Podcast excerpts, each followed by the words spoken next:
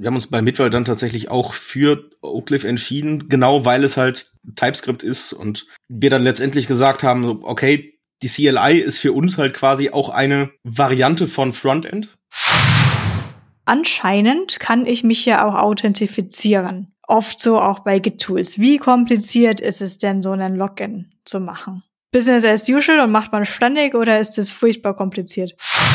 So, und äh, wenn dir das jetzt alles nicht ausreicht, obwohl das ja schon echt mega gut klingt, dann hast du noch einen Tipp, wie man komplett eskalieren kann, korrekt? Wie man komplett, ich glaube, ich weiß, worauf du hinaus möchtest. So richtig schön nerdig, total unnütz, aber.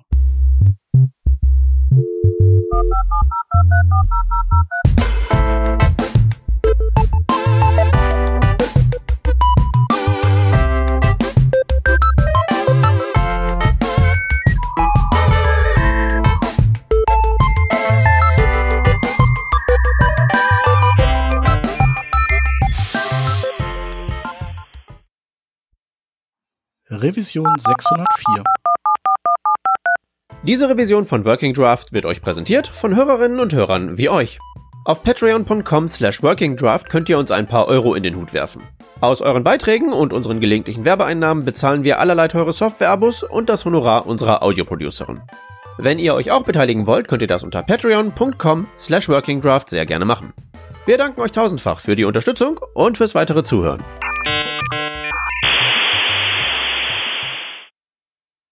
Wir sind heute zu dritt. Aus dem Team hätten wir dabei die Vanessa. Servus. Ich bin der Shep und das bedeutet, wir haben wieder einen Gast da und zwar den Martin. Hallo Martin. Moin. Moin. Du warst noch nicht bei uns und äh, Erstgäste bitten wir immer, sich mal kurz vorzustellen und zu sagen, wer sie sind, was sie machen.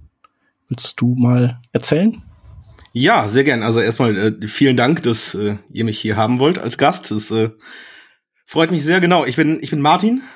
Ich sitze in meinem Tagsüberleben bei, bei Mitwald, habe eigentlich einen Softwareentwicklungs-Background, bin da in letzter Zeit aber so ein bisschen, so ein bisschen von weg. Also Softwareentwicklung gehört immer noch so zum Kern meiner Tätigkeit. Ich habe irgendwann so ein bisschen den, den Shift Richtung Softwarearchitektur und dann irgendwann Richtung Cloud-Architektur gemacht. War dann irgendwann bei Mitwald übergreifend so für die Gesamtsoftware- und Cloud-Architektur von allem verantwortlich und habe jetzt in letzter Zeit so ein bisschen das Developer Relations Feld erkundet.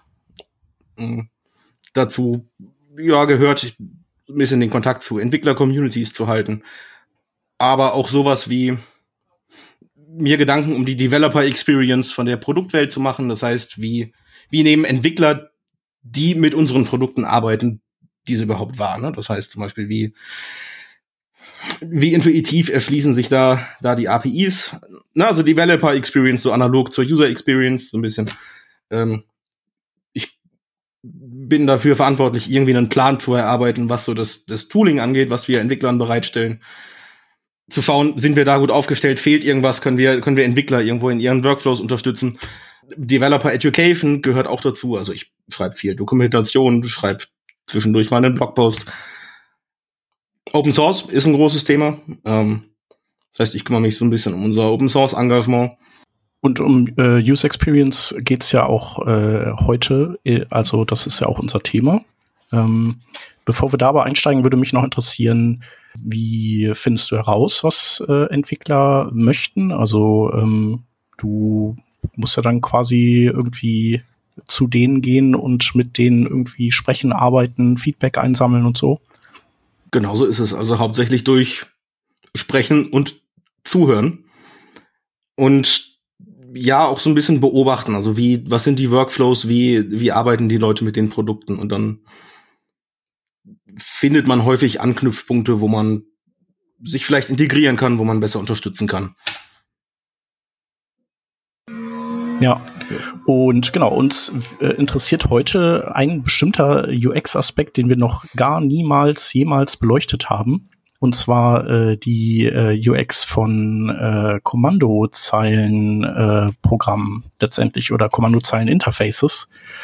ich weiß nicht, ob ich schon mal irgendwie eins gebaut habe. Ich glaube nicht. Also so das, was dem am nächsten kommt, ist äh, vielleicht irgendwie Node, das irgendwelche Parameter übernimmt, die ich äh, übergebe und dann Dinge tut.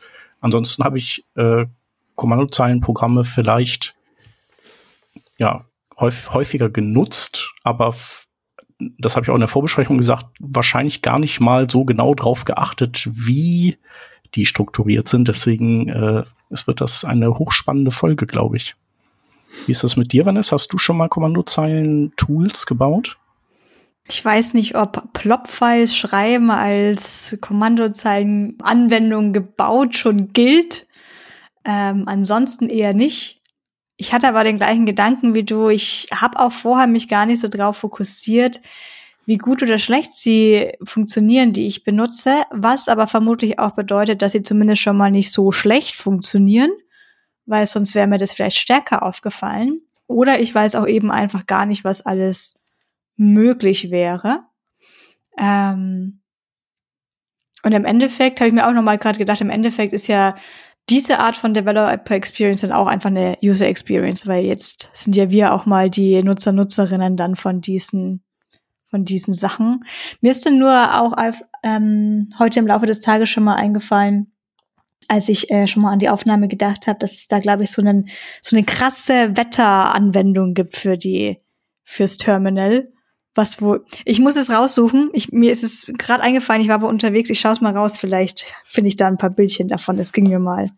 Ähm, ging mir mal meine Tweets sagt mir jetzt nicht mehr so. In sozialen Netzwerken ist mir da das mal untergekommen. Ein kleiner Hype.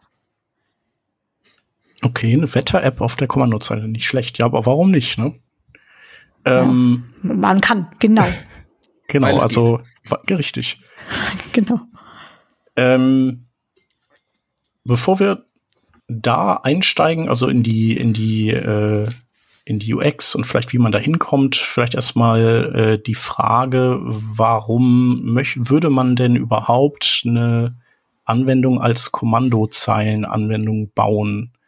Ähm, genau, du hast ja gesagt, du arbeitest bei Mitwald. Ähm, da fällt mir natürlich äh, in erster Linie sowas ein wie Infrastructure as Code oder so, dass man eben solche, dass man Maschinen provisionieren kann über die, was man über die Kommandozeile macht, weil Server jetzt ja keine grafischen Oberflächen haben.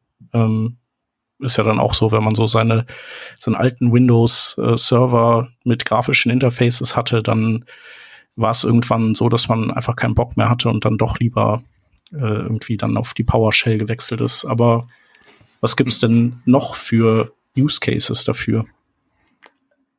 Ich glaube, da gibt's da gibt's mehrere, die vielleicht auch so ein bisschen parallel nebeneinander herlaufen. Also ich, ich, ich glaube, der erste geht tatsächlich schon in die Richtung, die du, du auch gerade angeschnitten hast. Thema Provisionierung oder einfach Automatisierung. Weil viele von diesen CLIs ja dann auch den, den Vorteil bieten, dass ich sie halt, also ich kann sie halt einerseits als Nutzer interaktiv benutzen. Kann sie aber auch nicht interaktiv benutzen und, und skripten zum Beispiel damit. Und das ist halt ein super spannender Punkt, wenn ich irgendwie Prozesse automatisieren möchte. Genau, ohne mich jetzt irgendwie automatisch durch irgendeine, durch irgendeine Web-Nutzeroberfläche durchklicken zu müssen. Oder mich jetzt Viele Anbieter bieten ja auch eine API an stattdessen, aber so, vielleicht will ich mich damit nicht auseinandersetzen oder will nur irgendeine Kleinigkeit skripten und dafür so ein paar CLI-Aufrufe kann ich halt schnell in ein Shell-Skript oder PowerShell-Skript kann man, kann man in PowerShell skripten? Ich muss, ich muss mich ich jetzt weiß auch, ich weiß es nicht. Ich bin kein ich habe keine Ahnung. Ich, ja. Genau, ich habe ähm, den Sprung zur PowerShell auch ehrlich gesagt nie. Also ich bin ja so ein langjähriger Windows-Mensch, jetzt auf Mac frisch gewechselt. Aber die PowerShell, die habe ich äh, tatsächlich mir nie erschlossen. Ja, ja. Ich, also da sind wir, da sind wir schon mindestens zu zweit, glaube ich. Aber sie ist es, glaube ich, powerful. So. Ja. ja und gibt's auch für andere äh, Plattformen, so wie ich das mitbekommen habe. Ja, guck. Ähm, genau, also Automatisierung ist ein Punkt, ähm, wo ich auch immer so ein bisschen dran denke, ist, also ich, ich denke ganz häufig immer so an die Power-User. Das heißt, die Leute, die also ich glaube, zu dem, also zu dem Lager gehöre ich halt auch. Ne? Also ich bin so im Arbeitsalltag ganz, ganz viel auf der Kommandozeile unterwegs. Ähm, und da freue ich mich ja, wenn, also je mehr ich über die Kommandozeile machen kann, desto, desto besser funktioniert mein Workflow irgendwie. ich, so das, also das beste Beispiel, was mir, was mir da irgendwie, irgendwie immer einfällt, ähm, weiß jetzt, also soll jetzt keine Werbung sein, aber ich, so die, die GitHub CLI zum Beispiel, ähm, die, das funktioniert wunderbar. Ich bin da kaum noch in der Web Web-Oberfläche unterwegs. Also alles, so der komplette Workflow, Repo runterladen, lokal entwickeln mit Git sowieso, das ist ja das, das Kernprinzip dabei. So, aber dann Issue aufmachen, Pull Request erstellen, Pull Request reviewen, approven, mergen, das geht alles über die Kommandozeile und das macht meinen Workflow so viel einfacher. Dann beschleunigt den auch äh, wahrscheinlich. Beschleunigt den immens. Genau, weil du ja nicht mehrere Screens durchklicken musst. Du musst mit der Maus nicht von äh, links oben nach rechts unten irgendwie äh, dich bewegen. Ja. Und du kannst auch, das ist, das ist auch was, was finde ich bei der Kommandozeile ganz, ganz häufig unterschätzt wird, dass du ja in, in einem Terminalfenster quasi nahtlos zwischen ganz, ganz vielen verschiedenen Kontexten wechseln kannst. So, du musst jetzt nicht zwölf Browser-Tabs jonglieren, um zwischen GitHub, Mitwald und deinem AWS-Konto hin und her zu switchen, sondern du sprichst mit einem Befehl das eine, das eine Programm an, so zack, Enter, nächste Zeile, dann das nächste Programm. So, und du hast überhaupt keinen keinen Kontext-Switch dazwischen und kannst viel effizienter arbeiten. Mal kurz auf den GitHub-Fall nochmal zurück. Das heißt, du machst dann, du öffnest wirklich Pull Requests samt der Description und ähm, sind da vielleicht auch Bilder mit dabei. Bei meinen Frontend-Pull-Requests sind zum Beispiel oft Screenshots dabei. Das würde damit auch alles einwandfrei gehen, weil ich gebe zu, dass ich mache natürlich, was du gerade meinst, ja die Standardsachen so, Git-Terminal, ähm, mhm. Forken, Pullen, Pushen, Rebasen etc. Aber den Pull-Request erstellen mache ich tatsächlich in der GUI. Das muss ich gestehen, ob man da jetzt ein Bild einbetten kann, das weiß ich nicht. Ich würde vermuten nicht. Wahrscheinlich, wahrscheinlich hat das irgendjemand schon mal gemacht? Irgend, irgendjemand Nerdiges hockt da schon draußen und hat das schon mal rumgebastelt, dass man auch ein Bild hochladen kann. Ja, bestimmt. Wobei, das, das ist, könnte ich mir tatsächlich vorstellen, ist ein Prozess, der wahrscheinlich etwas komplizierter wäre, jetzt über ein Kommandozeileninterface umzusetzen. Man oh. müsste es irgendwie hochladen, dann müsste man den Link irgendwie ins Markdown einbetten. Das ist ein kleines bisschen komplizierter. Glaube ich. Genau, vielleicht kann man das so, äh, kann man sagen, so immer wenn es um äh, visuelle Dinge geht, braucht man ein visuelles Interface und wenn es um reine Textgeschichten äh, geht, dann braucht, kann man mit einem Textinterface vielleicht effizienter arbeiten. Ne? Ja, ist, kann man glaube ich so sagen. Wobei manche, also wobei die Terminals ja auch schlauer geworden sind. Ne? Also da, ich bin da, ich bin da jetzt nicht hundertprozentig firm, welches Terminal alles alles was unterstützt, aber so manche Terminals können mittlerweile auch Bilder darstellen. Naja, nee, da habe ich auch keine Ahnung, aber da hat sich äh, auf jeden Fall viel getan, vor allem in der Windows-Welt, die haben ja auch äh, gut, gut aufgeholt, so die äh, hinkten ja arg hinterher. Was ja, ich, ich glaube, die haben auch, ich glaube, die haben auch den Druck gespürt seitens ja. der Anwender. Ja, genau. Ich meine, ich weiß ja noch, wie, wie lange das gedauert hat, bis man da mal so Farben anzeigen konnte. Das ging ja auch nicht. Ja, oder allein sowas Billiges wie, du machst eine CMD auf und du willst mehr als 80 Zeichen Spaltenbreite haben. Ja. Das war ja schon schwierig genug. Ja, stimmt. Wir hatten jetzt ein Beispiel mit Git oder Git-Tools. Trotzdem hast du mehrere konkrete Beispiele noch für uns, was, was so häufig wiederkehrende Aufgaben sind, die du da tatsächlich damit erledigst. Oder du andere siehst, die, was die damit machen. Mhm, ähm, ich denke jetzt mal, gut, das ist jetzt, das ist jetzt für mich das Heimspiel. Ne? Ich denke jetzt mal so an Infrastructure oder Plattform as a Service Bereich. Ähm, da spielen wir natürlich mit, aber auch so, ich glaube, ich glaube, Heroku haben, glaube ich, auch angefangen mit einer sehr, sehr coolen CLI. AWS hat ein CLI-Tool, über das man auch, glaube ich, so mehr oder minder alles machen kann. Wir arbeiten viel mit OpenStack, da gibt's eine super CLI. Ähm, WordPress glaub, hat auch eine CLI. Das WordPress, stimmt, WordPress hat auch eine CLI. Das ist richtig cool. Also da muss man nicht irgendwie die ganzen Plugins zu Fuß installieren und so Zeugs. Das ist echt mega. Stimmt, genau. Typo 3 hat auch ein Äquivalent, das ist die Typo 3 Konsole, das, das funktioniert auch super. Genau, und gerade wenn ich jetzt so an WordPress Typo oder sowas denke, das ist halt auch ein Use Case, ne? Wenn ich, wenn ich, wenn ich zum Beispiel auf einem System unterwegs bin, wo ich gar keine grafische Oberfläche habe. So, ich bin, bin per SSH auf irgendeinen Server hochkonnektiert. Dann gibt's da vielleicht tatsächlich nicht mehr als eine Kommandozeile. Ja, und dann gibt's natürlich auch so äh, diese ganzen äh, Create, äh, was weiß ich, äh, XY-App, äh, CLIs und äh, sowas wie Laravel Artisan oder so, die, die einem auch einfach viel Arbeit abnehmen, indem man Stimmt. die, die Kommandozeilen Cowboy oder Girl macht. Also alles, was so in deinen Softwareentwicklungsprozess integriert ist, ne? so Projekt Bootstrapping oder sei es, sei es alleine NPM, so wie viele, wie viele Sachen macht NPM oder Jan. Das, das ist ja schon der Wahnsinn. Ja.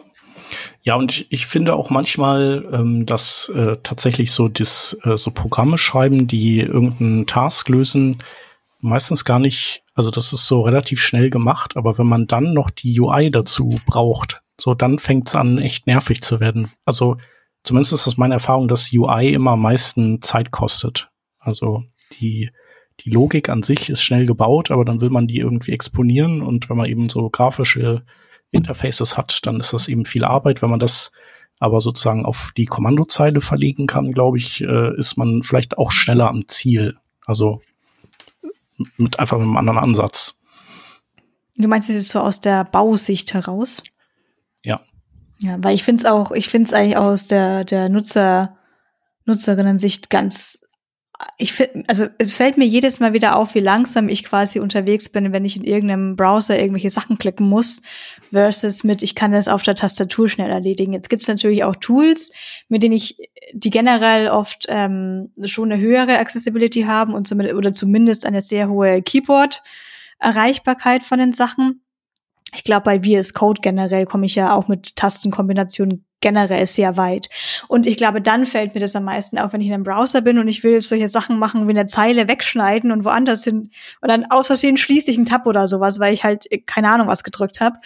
Ähm, also es ist unfassbar, wie viel schneller ich bin, wenn ich nicht auf Buttons drücken muss. Und ähm, selbst wenn die Webseite eine gute UX hat, Allerdings, es gibt ähm, ein Problemchen, was ich bei mir selber habe, wenn ich GitLab zum Beispiel verwende, weil ich es einfach selber persönlich ein bisschen anders machen würde. Ich kann da auf meine Pull Requests, Merge Requests gehen und dann kann ich auf den Filter klicken, dass ich nur die sehen möchte, die mir assigned sind. Aber dann scheine ich den Kontext da zu switchen, dass ich dann nicht mehr in meinem Projekt bin, in dem ich vorher war, sondern alle meine assignten Merge Requests über mehrere Projekte hinweg. Und ich weiß immer nicht mehr, wie ich zurückkomme. Ich muss immer ein neues Tab aufmachen und äh, GitLab-Domain wieder eingeben. Ähm, bevor ich jetzt gleich Infos bekomme, ich bin mir sicher, ich müsste nur auf den richtigen Button wieder zurückklicken. Ich wollte nur sagen, es gibt immer so Sachen, wenn es grafisch ist, dass ich oft so ein bisschen drüber stolper, während es dann auf der auf einer Kommandozeile halt alles auch Muscle Memory ist.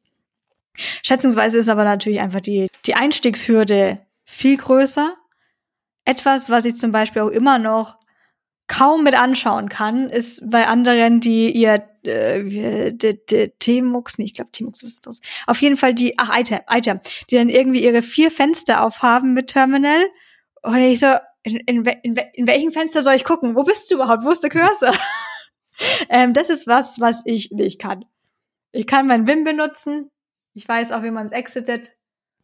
Das ist ja die größte Herausforderung beim Wim. Das kann ich zum Beispiel nicht. Ähm, Computer herunterfahren funktioniert schon. Ja, da kommt man immer raus, meinst du, ne? Ja. Etwas, was ich mir, was ich lang lernen musste, ist, wie ich einen Rebase abbreche beim Verändern der Commit-Nachricht, weil ich irgendwann wusste ich nicht, wie ich rauskomme und dann habe ich einen Terminal-Tab schließen müssen, damit ich jetzt nicht aus Versehen was Falsches rebase. Na, passiert. Ja, genau. Git Rebase, das ist aber auch irgendwie so ein, so ein Rite of Passage, sich mit dem Git Rebase ins Knie zu schießen, oder? Also da, ich glaube, da musste jeder mal durch. Ja, ist aber lang her bei mir. ähm, da war es da war's eher so, dass ich, ähm, das hat jetzt gar nichts mit Rebase zu tun gehabt, glaube ich. Ich glaube, wollte wirklich nur ein Commit Message reverten, äh, umbenennen. Und ich habe aber aus Versehen eine Zeile zusammengefügt und ich wusste nicht, wie Command Z geht. Genau, ich wusste nicht, wie Command Z geht. Genau, also wir haben festgestellt, äh, Kommandozeilen äh, haben ihre Vorteile in, äh, in verschiedenen Bereichen. Und äh, jetzt sind wir natürlich äh, alle total angespitzt und wollen selber mal irgendwie was bauen, was sich über die Kommandozeile benutzen lässt, anstatt über ein grafisches Interface. Ähm, wie würden wir da anfangen? Sagen wir mal, wir würden irgendein, irgendein Utility bauen wollen. Wie machen wir das? Also ich, genau, ich kenne halt so, okay, äh, Node, ich glaube, da gibt es ja auch irgendwelche Möglichkeiten, dass Node dann irgendwie in eine, also dass man dann quasi so ein globales Command hat, das eben dann nicht mehr Node äh, und dann äh, JS-File ist, sondern äh, dann einen eigenen Namen hat.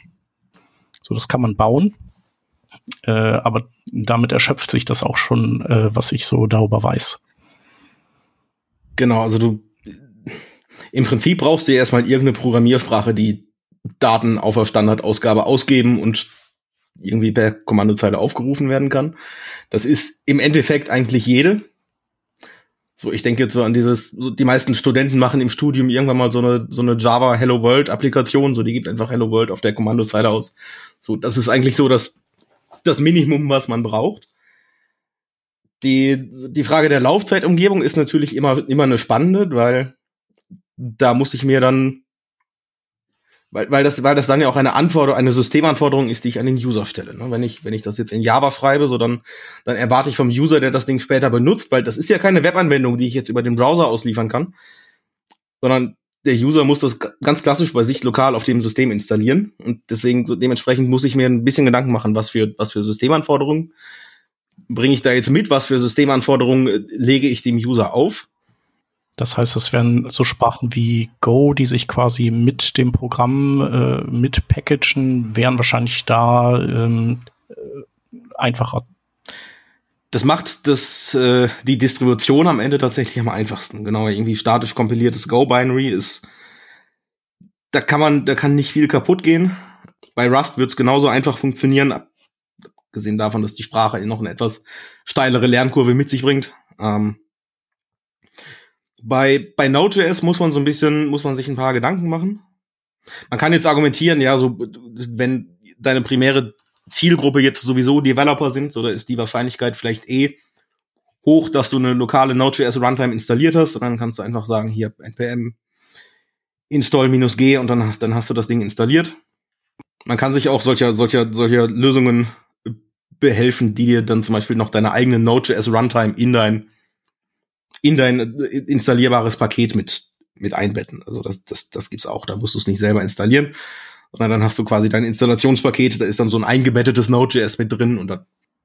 Hm. Genau, was wiederum wahrscheinlich dann den Nachteil äh, mit sich bringt, dass es äh, relativ groß wird, ne, das Paket. Ja, das stimmt, das stimmt. Ja. Wir, genau. wir machen das bei unserer Mitwahl TLI, also wir machen wir genau das. Das Ding ist in Node.js geschrieben und wir nutzen da quasi so einen, so einen vordefinierten was ist das Wort? Paketierer? Keine Ahnung, kann man das sagen? Ja, bestimmt. Ich, ich habe verstanden. Ich finde, das klingt plausibel. genau, der, also der, der, der baut hier quasi so die, die fertigen Distributionspakete zusammen. Da ist dann eine komplette Node.js-Distribution mit drin. Vorteil ist, du hast am Ende eine, eine ZIP-Datei, die kannst du entpacken, es ist alles drin und es läuft. Nachteil ist, das Ding ist dann 50, 60, 70, 100 MB groß. Ja. Sag mal, es ist nicht das Ressourcens, äh, ressourcenschonendste was man machen kann, aber ähm, äh, zumindest so in unseren Kreisen sollte das ja recht, äh, recht verkraftbar sein. Ich frage mich gerade, ob äh, bei Cloudflare, die haben ja Wrangler als äh, Kommandozeilen-Interface oder Tool, ob die das nicht eventuell ganz genauso machen. Bin ich mir nicht ganz sicher. Das okay. kann ich gerade auch nicht sagen, aber kann gut sein. Ja.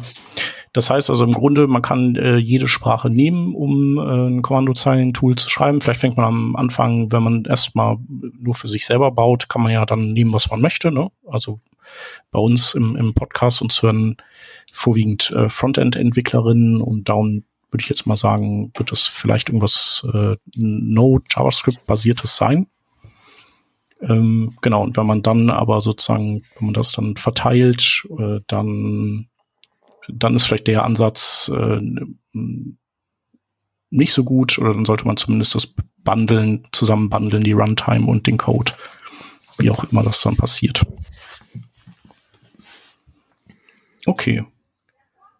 Ähm, genau, aber dann kann man, äh, also das ist jetzt sozusagen die, die Bare, der Barebones-Ansatz, äh, dass man erstmal so quasi die, die eingebauten Möglichkeiten der Programmiersprachen nutzt. Aber wie das immer so ist, ist ja im Browser auch nicht anders. Äh, das ist halt sehr viel zu Fußarbeit. Und ähm, du weißt äh, von äh, Kommandozeilen äh, Frameworks, also die einem so wahrscheinlich ganz viel äh, Legwork abnehmen, das mir jetzt gerade nicht bekannt ist, dieses ja. Legwork, aber ähm, du erzählst mir das jetzt gleich mal oder uns. Genau, diese, diese Frameworks machen dann Sinn, weil du ja eigentlich bei jeder Kommandozeile immer die gleichen Probleme hast. Ähm, du musst dir irgendwie überlegen, wie, wie kriegst du User, also wie nimmst du User-Input entgegen? Die meisten die meisten Kommandozeilen-Tools, die haben ja diese. Es ist kein Naturgesetz, aber das ist irgendwie so eine Konvention, die sich, die sich so etabliert hat, ne, dass man irgendwie Flags und Argumente entgegennehmen kann. Also diese, diese Flags mit Minus, Minus, keine Ahnung was, so Minus, Minus Help im einfachsten Fall. So, das ist ja schon die erste Konvention, ne, dass ich einen Befehl vielleicht mit Minus, Minus Help aufrufen können soll, weil die Leute einfach implizit davon ausgehen, dass das geht. Mhm. Ähm, Sagst du noch mal kurz was, äh, also so einfach so, äh, der, ich glaube, so intuitiv wissen wir das schon, aber was ist der Unterschied zwischen Flags und Argumenten? Also wo äh, unterscheiden die sich? Genau, die, die, also die Konvention ist eigentlich, dass Flags sind häufig mit Minus Minus Name konnotiert, können dann noch einen Wert haben, vielleicht auch nicht, dann ist es einfach ein Boolean Flag, sind häufig, vielleicht auch nicht immer, das ist wie gesagt, Konventionen kann man sich dran halten, muss man nicht, sind häufig optional. Argumente sind dann nur durch ihre Position identifiziert. Okay, ab und es gibt aber doch manche Kommandozeilen, also ich sag jetzt mal so FFmpeg, glaube ich, zum, also das ist ja so ein äh, totales Kommandozeilen-Interface-Monster. Äh, ja. Äh, das hat, hat das nicht auch noch äh, einfach nur Bindestrich i für Input oder so und dann äh, gibt man danach den, den Wert. Also äh, das ist dann sozusagen einfach nur eine andere Konvention, dass man die Argumente, dann kann man quasi die Reihenfolge der Argumente wahrscheinlich äh, auch ändern. Genau, das ist, das ist auch eine Konvention, dass du bei Flex irgendeine Art von, irgendeine Art von Shorthand angeben kannst. Ne? Also ganz häufig, ganz häufig hast du so, du hast irgendwie minus minus Input und weil Entwickler ja tendenziell faule Leute sind und sich jeden Tastaturanschlag gerne sparen möchten, gibt's dann minus i als, als Kurzform dafür. Das ist, hm, wie gesagt, ja. Konvention. Gerade auch für Dev-Dependencies zu installieren, minus d. Stimmt. Ja, da musst du mal wieder aufpassen, minus groß d, minus klein d. Ähm. Ja. Da habe ich aber noch nicht rausgefunden, für, zumindest wäre es für mich nicht intuitiv gewesen, sondern die Sachen habe ich mir dann irgendwann einfach auswendig gemerkt. Gerade wenn ich mal umherhüpfe zwischen NPM und Jan, dann drücke ich oder schreibe ich erstmal immer fünfmal hintereinander das Falsche, bis ich dann wieder das richtige Kürzel schreibe. Gerade glaube ich, dass es bei NPM Install ist und bei Yarn ist es Add für ein Package. Aber ich war mir tatsächlich auch so immer so ein bisschen unsicher, darf ich die Flags mit Minus Minus überall hinsetzen oder nicht? Meistens hat es geklappt. Manchmal nicht. Aber inwiefern? Also wo, äh, wo hast du das Gefühl, die Gedanken, dass du sie vielleicht nicht setzen könntest?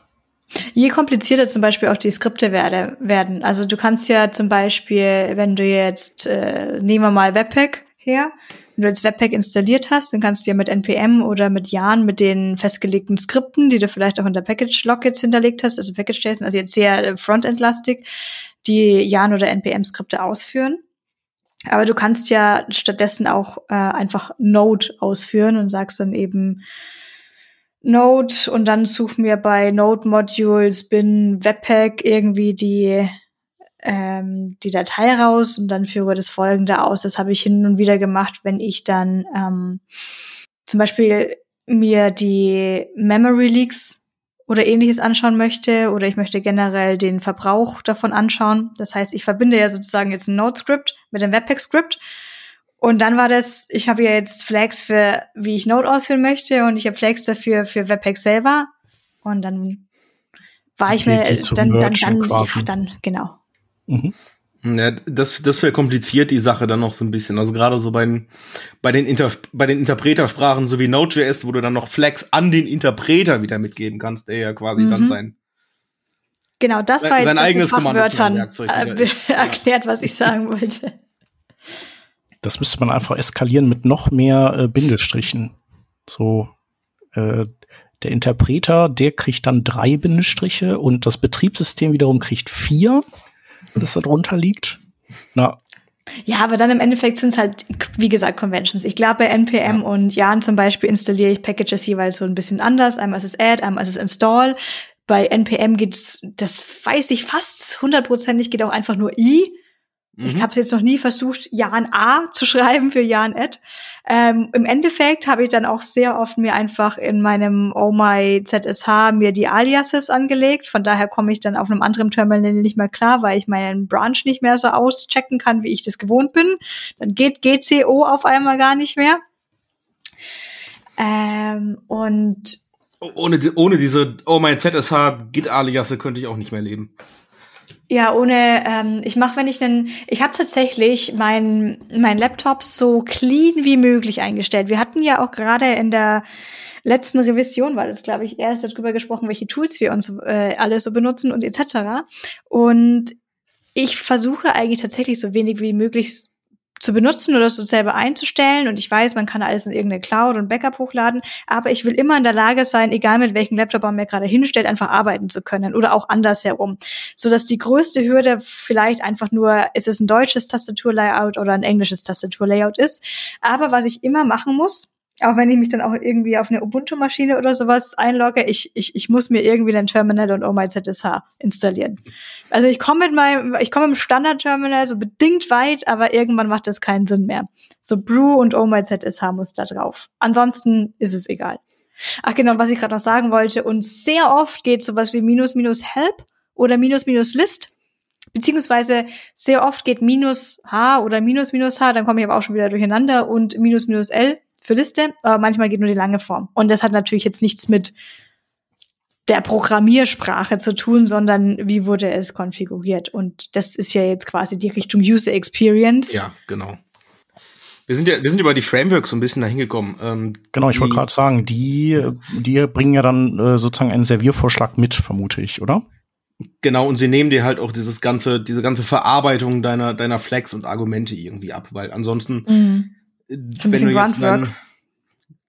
genau, stell dir vor, du hast irgendwie ein ultra kompliziertes Kommando, da kommen dann irgendwie zwölf Flags mit rein, von denen irgendwie noch manche Werte haben und manche nicht und dann wiederholen sich manche von denen noch und äh, dann irgendwie noch drei numerische Argumente irgendwie dahinter. Ja, stimmt, und manche können sich ja quasi widersprechen. Ja, genau. So äh, Run in, also äh, parallel, also parallel oder Max Workers, vier, aber bitteschön Run in Band. so, äh, was denn jetzt? Genau. Und dann, genau. ach stimmt, da kommen ja auch Fehlermeldungen zurück, die muss ja auch irgendjemand schreiben. Die muss auch jemand schreiben. Ja, habe ich ja noch nie drüber nachgedacht. Das hat immer einfach funktioniert. Das sind aber alles Sachen, für die diese Frameworks dann gut sind. ja, Weil wenn du jetzt einfach- super. Ein ganz billiges Node.js-Programm schreibst oder Java-Programm oder keine Ahnung was, und dann kriegst du halt dein String-Array, da ist irgendwie alles drin. Und dann, so, herzlichen Glückwunsch, du darfst das jetzt alles selber verarbeiten. Ja, nee, nee, ich, ich erinnere, wie gesagt, es ist jetzt es ist wirklich kein Vergleich bestimmt zu dem, was du an Erfahrungen schon sammeln konntest, aber bei den kleinen Plop-Files, die ich geschrieben habe, damit ich mir halt auch mal solche Skeleton-Sachen ähm, erstellen kann, äh, für, wir haben das relativ oft im Einsatz für API-Requests erstellen, also ob das ein Get- oder Post-Request ist und da hatte ich halt so ein bisschen so ein damit ich halt mal äh, möglichst, ohne selber viel zu tippen, so ein Fetch-Request mir printen kann mit Payload und Headern und äh, Query-Parametern vielleicht. Und da ist mir dann auch aufgefallen, eigentlich müsste ich jetzt schauen, ob das mit der richtigen Syntax kommt, ob da Leerzeichen dazwischen sind, die muss ich dann trimmen. Ja, dann ist mir aufgefallen, auch für die Kommandozeile gibt es ganz schön viele Edge-Cases zu berücksichtigen. Ja, es ist am Ende des Tages so genauso wie, wie im Web auch, wenn du einen Form-Input validieren willst. Ne? Also Mhm. es ist User-Input, wenn da ein Input reinkommt, der nicht dem entspricht, was du erwartest, dann hast du auf der CLI natürlich genauso die Herausforderung, das dem User irgendwie ansprechend zu präsentieren und ihm auch klar zu machen, was jetzt der erwartete Input war und was du falsch gemacht hast. Mhm. So, weil das ist ja, das ist ja im Web genauso frustrierend, ne? Du hast irgendwie einen, du hast irgendwie ein riesen Formular mit zwölf verschiedenen Feldern und gibst alles ein und am Ende kommt einfach nur, oh, Eingabe ist ungültig, aber ich sag dir nicht wo. Vermutlich gehören dann auch solche Sachen dazu, wie, dass man eine Default-Antwort geben kann, wie äh, Yes or No, dass wenn ich einfach nur Enter drücke, dass eins von den beiden schon der Default ist. Weil das auch gefährlich sein kann, wenn Yes dann der Default ist. Ja. Wollen Sie, wollen Sie wirklich alles löschen? Na, Enter, oh, ups. Klar, klar. Ich bin ja immer noch, ich bin ja immer noch dankbar, dass, dass das RM, wenn man es mit minus R auf Slash aufruft, noch irgendwie dreimal nachfragt, ob du wirklich wirklich sicher bist, dass man, dass man das wirklich will. Also das hat mir schon mindestens einmal die Root-Partition gerettet. ich weiß gar nicht, hast du schon Framework-Namen genannt? Was würde nee. ich jetzt googeln, wenn, oder äh, ChatGPT oder was auch immer. Was würde ich jetzt suchen, wenn ich damit starten möchte mit einem Framework? Ich würde generell googeln nach Name der Programmiersprache deiner Wahl, mhm. dann ist CLI Framework.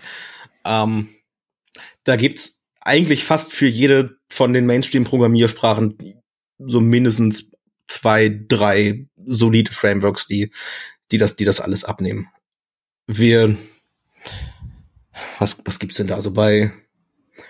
Ich komme so hauptsächlich aus der Go-Welt, da ist, da ist Cobra zum Beispiel ganz, ganz groß unterwegs. Die, die Kubernetes-User kennen das wahrscheinlich, weil kubectl halt damit gebaut ist. Dann im, in der PHP-Welt gibt's die, gibt's die Symfony-Konsole, Python hat Click. Und so in der JavaScript-Welt, also was ich bisher, Commander gibt es, so in der, in der, in der JavaScript-Welt. Was ich mittlerweile eigentlich am liebsten habe, gerade so in der, in der JavaScript oder TypeScript-Welt eigentlich eher. Äh, also ich, ich, ich, ich muss mich jetzt kurz outen, ich mache eigentlich so gut wie gar kein JavaScript, ich mache nur TypeScript. Ähm, gerade so in der TypeScript-Welt hat mir Oaklif eigentlich sehr, sehr gut gefallen. Oder OCLIF oder ich, ich weiß bis heute nicht, wie man es ausspricht. Also das Open CLI Framework heißt es, äh, heißt es in voller Länge. Genau, das ist, das hat damals. Ich muss aufpassen, dass ich jetzt nichts Falsches erzähle. Ich glaube, Heroku haben das, haben das gestartet und damals dann Open Sourced. Das dürfte dann wahrscheinlich auch das, äh, also das Framework sein, was äh, unsere Hörerinnen, auf, auf das unsere Hörerinnen am, am schärfsten sind. Unterstelle ich jetzt einfach mal. Ähm, also, Zumindest bin's ich. Sag mir es einfach so. Genau. Also andere Programmiersprachen äh, programmieren die höchstwahrscheinlich auch, aber glaube, dass so das meiste dreht sich ja dann doch um diese Geschichten. Wir haben uns bei Midwell dann tatsächlich auch für Oakcliff entschieden, genau weil es halt TypeScript ist und wir dann letztendlich gesagt haben, okay, die CLI ist für uns halt quasi auch eine Variante von Frontend. So halt Web Frontend und CLI Frontend. Und die Weiterentwicklung davon liegt dann in den einzelnen Entwicklungsteams, die dafür verantwortlich sind, ein bestimmtes Teilprodukt jetzt irgendwie voranzutreiben. Deswegen war so das, das vorhandene JavaScript, TypeScript Know-how in unseren Entwicklungsteams, die dann halt auch viel Frontend, klassische Web Frontend Development äh, machen, Jetzt muss ich mich aufpassen, dass ich mich nicht mit der Frontend-Entwicklung verzettel, ne? So CLI Frontend, Web Frontend und so. Ähm, so weil das Know-how halt da war. So, mhm. Das war jetzt keine neue Technologie. Wir mussten jetzt nicht Entwicklungsteams, die gewohnt waren, mit mit TypeScript, ausschließlich mit TypeScript zu arbeiten, weil sie im Backend halt auch mit TypeScript arbeiten, dann jetzt noch zu sagen, so, hier herzlichen Glückwunsch, ihr ist dieses Go-Ding, jetzt dürft ihr noch Go lernen oder Python oder Rust oder keine Ahnung was. Ja, und ich vermute, dass äh, die äh, EntwicklerInnen dann auch äh, Code-Sharing betreiben können, wahrscheinlich zwischen den äh, Webinterface äh, Dingen und eben den Kommandozeilen gesteuerten Dingen. Mhm, das ist tatsächlich so, genau. Also wir haben für für unsere API haben wir eine, eine Client-Bibliothek, die ist äh, weitgehend einfach automatisch generiert aus einer Open API Spec, die kannst du per NPM installieren. Und die, die wird tatsächlich im Web-Frontend und auch von der CLI genutzt. Das ist, das ist sehr, sehr praktisch. Und dann hast du so die größten Teile. Okay. Also, also dann hast du schon sehr, sehr viel geschert zwischen, zwischen den zwei Komponenten. Mhm. Und äh, du hast ja gerade gesagt, du äh, benutzt äh, TypeScript und äh, in den Shownotes hast du native TypeScript-Unterstützung geschrieben bei diesem Framework. Das bedeutet aber letztendlich, also das wird am Ende auch einfach äh, kompiliert, oder? Also genau, es, es, es wird schon. am Ende kompiliert. Ja. Ähm, was ich damit meinte, ist, du hast, du hast bei Oaklift die, die Möglichkeit, Commands zu definieren. Jedes Command ist dann am Ende eine TypeScript-Klasse. Mhm. Und du definierst in der Klasse zum Beispiel, welche, welche Flags nimmt dieses Command entgegen. Also zum Beispiel, du willst einen minus minus Input Flag haben und das muss auf jeden Fall ein String sein. Dann macht Oakliff irgendeine sehr, sehr abgefahrene Typing Magic, von der ich lügen würde, wenn ich behaupten würde, sie vollends durchblickt zu haben. Auf jeden Fall kriegt der Compiler das mit, dass es, dass es dieses Flag gibt und welchen Datentyp dieses Flag hat. Und wenn du dann am Ende ein vorher als String definiertes Flag als Integer versuchst zu behandeln, dann schreit der Compiler dich halt an, wie du es wie du's von TypeScript kennst und liebst. Ja, macht auf jeden Fall Sinn. Genau, du hast gesagt, äh, jedes, äh, also du für jedes äh, Command, Subcommand äh, letztlich, also weiß ich nicht, sowas wie, was Vanessa gerade meinte, äh, List oder sowas, äh, schreibst du, hast du gesagt, eine Klasse pro Subcommand. Eine Klasse pro Subcommand, genau. Mhm. Genau, das ist ja, ist ja dann auch äh, auf jeden Fall gut aufgeräumt und äh, gut durchstrukturiert. Mhm. Ich würde fast noch ein bisschen mehr in die Designrichtung dann fragen. Also wir hatten jetzt sehr viel an, äh, mit, mit Inputs aber jetzt, äh, es fällt mir ein bisschen schwierig zu fragen, weil ich ja die Tools jetzt nicht so wirklich ausgiebig benutze. Aber was ich weiß, und das weiß ich ja eben auch von diesen Wetterdingens, das ich da mal gefunden hatte, manchmal kam, kommt da nicht nur eine Antwort, die einfach so aus dem Satz besteht, sondern manchmal kommen da so Antworten wie auch so mit Tabellen oder mit mhm. Farben. Mhm. Wie schwierig ist das denn alles? Und hat da das Framework auch schon Hilfen dafür oder ist das dann selbst dabei? Oder gibt es da so Frameworks auf Frameworks? Kann ich mir da noch Libraries reinziehen? Wie, wie funktioniert das denn? Ja, also das geht alles. Ähm, also Oaklift zum Beispiel bietet, also bringt Helper-Funktionen für so die, die wichtigsten Sachen mit. Daten tabellarisch ausgeben zum Beispiel. Sogar. Das habe ich ja bei Test-Coverages und sowas kommt ja irgendwie ah, ja, genau, Tabellen. Genau. Oakliff ist zum Beispiel schon sogar schon schon intelligent genug, sich, wenn du jetzt eine Tabelle ausgibst über das Framework, sich auch automatisch an die Terminalbreite anzupassen. So, dann sieht's wow, halt bei. Wow, das ist ja wie Breakpoints. ja. Und dann sieht's bei Responsive 80, Design. Bei 80 geht, halt. geht, geht es mit Tailwind? Responsive CLI Design, mega. Ja, ja, das geht, das geht. Also du kannst, du kannst über über so ein bisschen TTY Magic kannst du, kannst du die Breite des Terminals abfragen und dann darauf deinen Output anpassen. Das, das funktioniert tatsächlich. Aber das vermutlich dann ohne Observer, dass wenn ich das resize, es sich nicht automatisch anpasst. Ja, genau. Du hast ja sowieso meistens, ja, kommt drauf an, also du hast ja sowieso ganz häufig keine jetzt ständig laufende Anwendung, sondern du hast deinen einen Befehl, führst den aus, der printet dir dann seinen Output auf die, aufs, aufs Terminal und dann ist das Programm zu Ende. Es gibt natürlich auch diese, diese CLIs, die quasi kontinuierlich laufen, die dann wirklich interaktiv Nutzerinput verarbeiten. Die gibt's auch. Da bin ich so ein bisschen zwiegespaltener Meinung, weil das natürlich so mit, mit Scripting überhaupt nicht funktioniert. Ne? Also wenn du, wenn du jetzt, jetzt jetzt so eine CLI irgendwie in einem Skript verwenden möchtest und das Ding reagiert nur auf interaktiven Input und läuft dann quasi kontinuierlich, das, das, das ist ein bisschen schwierig miteinander vereinbar. Hat man ja auch meistens eher nicht, ne? Ja, genau. Genau, und äh, dann äh, das äh, Oakliff bietet dann auch ein oder hat auch eine Paketierung mit integriert, korrekt? Also das wäre dann wahrscheinlich ja. das, was du äh, meintest, dass man dann das äh, vielleicht die Node Runtime mit da rein bundelt oder sowas? Genau, das, das, das macht er sehr, sehr komfortabel. Also das ist dann am Ende ein Oakliff nimmt das auch mit dem Dogfooding sehr, sehr ernst. Das heißt, bieten auch selber für das Bauen von CLI-Anwendungen eine eigene CLI-Anwendung. Mhm. So ein ja, bisschen CLI-Ception, äh, die da, die da an den Tag gelegt wird. Die, die Oak Cliff CLI selber, die bietet dann auch tatsächlich sehr, sehr gute Werkzeuge, um diese ganze Paketierung zu übernehmen. Das heißt, du kriegst, du kriegst automatisch Pakete für Windows, Linux und Mac.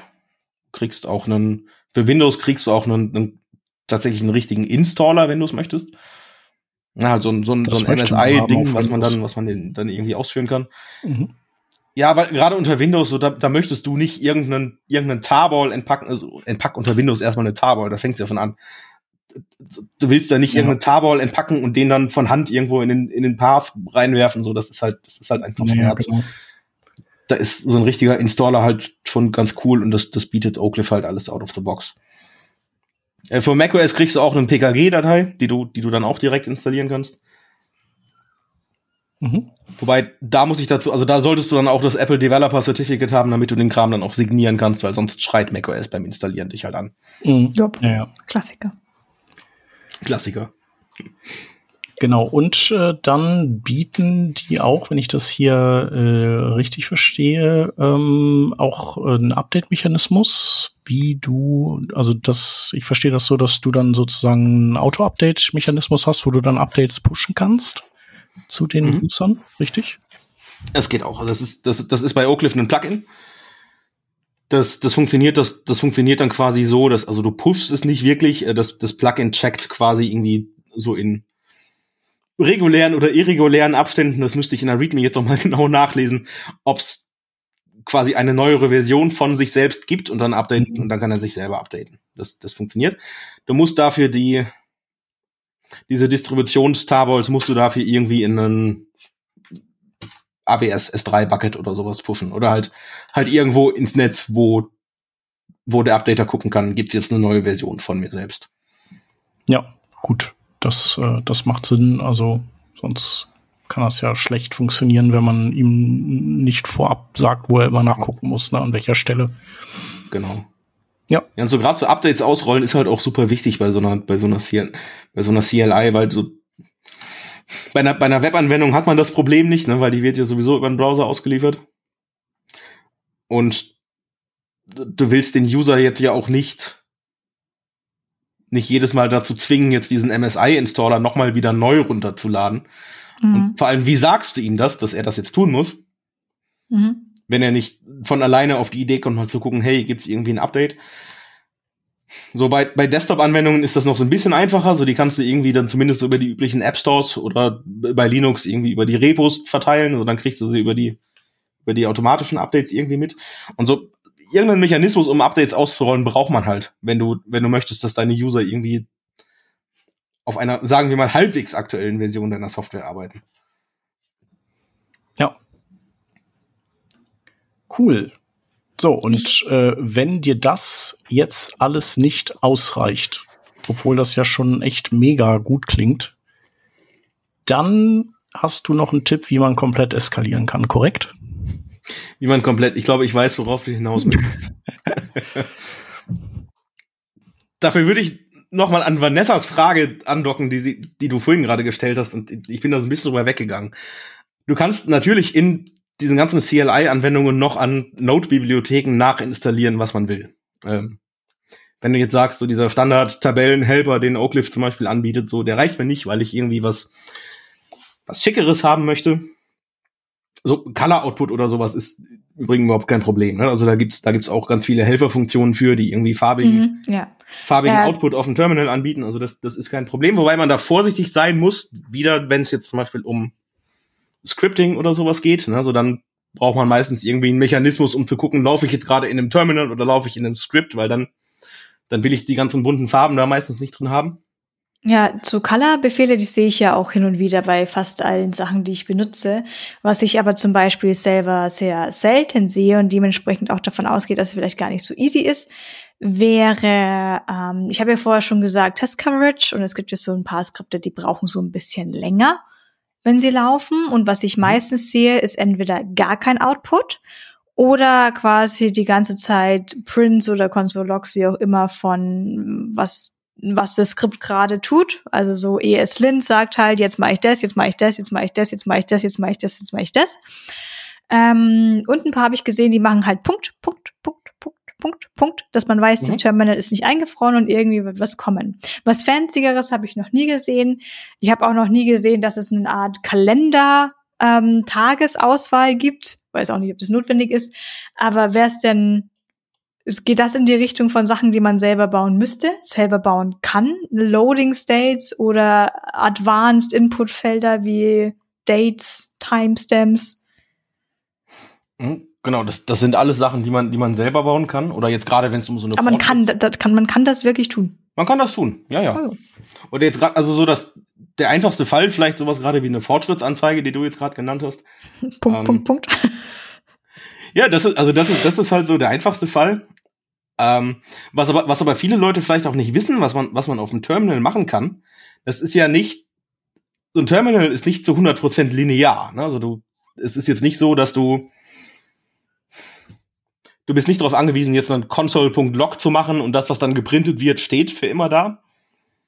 Sondern die meisten Terminals unterstützen ja auch sowas wie einen, den Wagen, das Wagenrücklaufzeichen, wer sich, wer sich noch dran erinnert, wo du deinen Cursor wieder zurücksetzen kannst und Sachen überschreiben kannst, die du vorher schon aufs Terminal geprintet hast. Ne?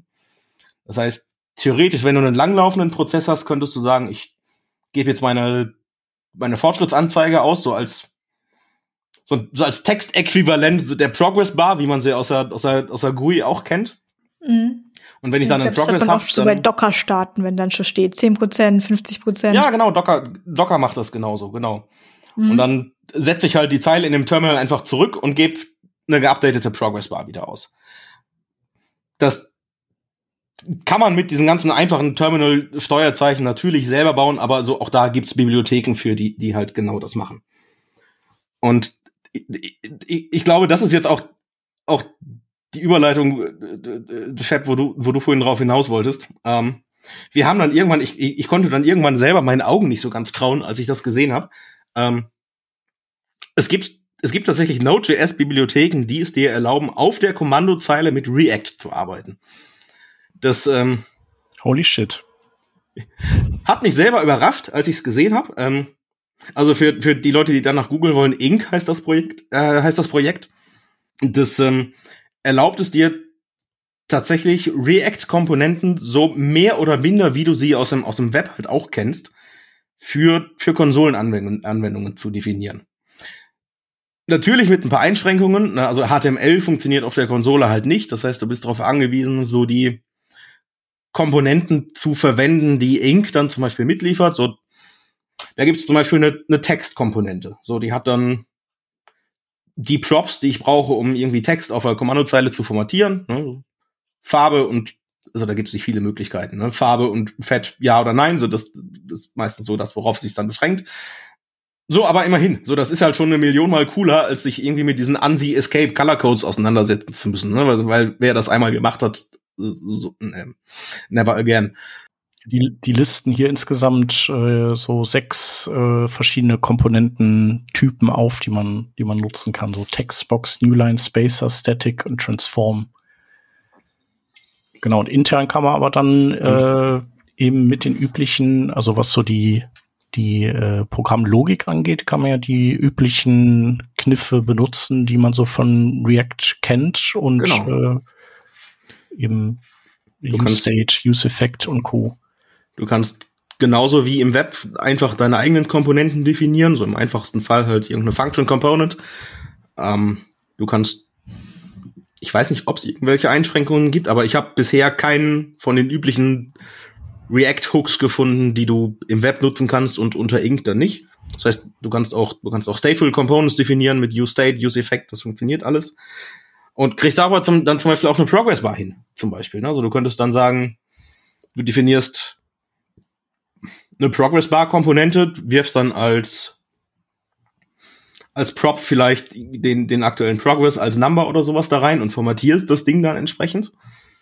Und ja, so genau wie, genau, genau wie mit React im Web auch, ne? Wenn du, mhm. wenn du, wenn du die Komponente aktualisierst mit veränderten Props, dann rendert sich das Ding neu, resettet sich einmal auf dem Terminal und aktualisiert sich dann quasi in place. Ja. Und darüber kriegst du auch, also kriegst darüber auch komplexe Input-Fields hin. Ähm, wir haben darüber einen, einen, einen Input-Field zum Beispiel so für, für maskierten Password-Input oder sowas gebaut, wie man es aus dem Web halt auch kennt.